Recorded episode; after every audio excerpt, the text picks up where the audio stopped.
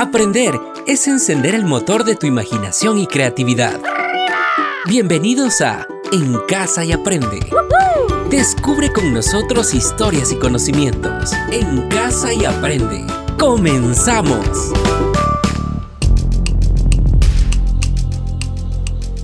Por lo menos el 40% del territorio ecuatoriano está habitado por pueblos y nacionalidades indígenas, afroecuatorianas y montubias. Hola, bienvenido.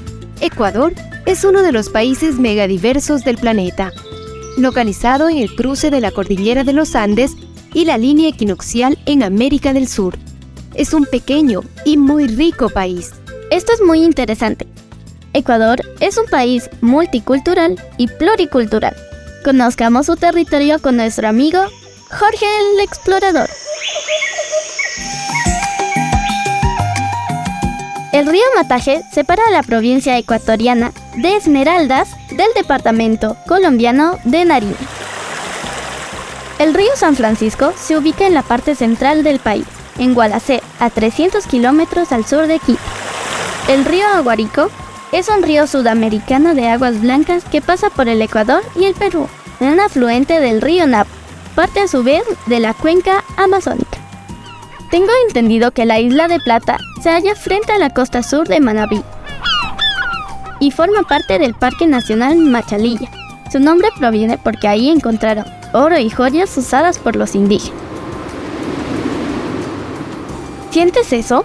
Aquí hace mucho frío eso quiere decir que llegamos a la región Sierra, el Chimborazo y el Cotopaxi. Muy bien, niños. Ahora vamos a aplicar lo que hemos aprendido. ¿Cuál es la región con 13 grandes islas volcánicas cuya flora y fauna nativa, endémica y única hacen de este uno de los lugares más excepcionales del mundo?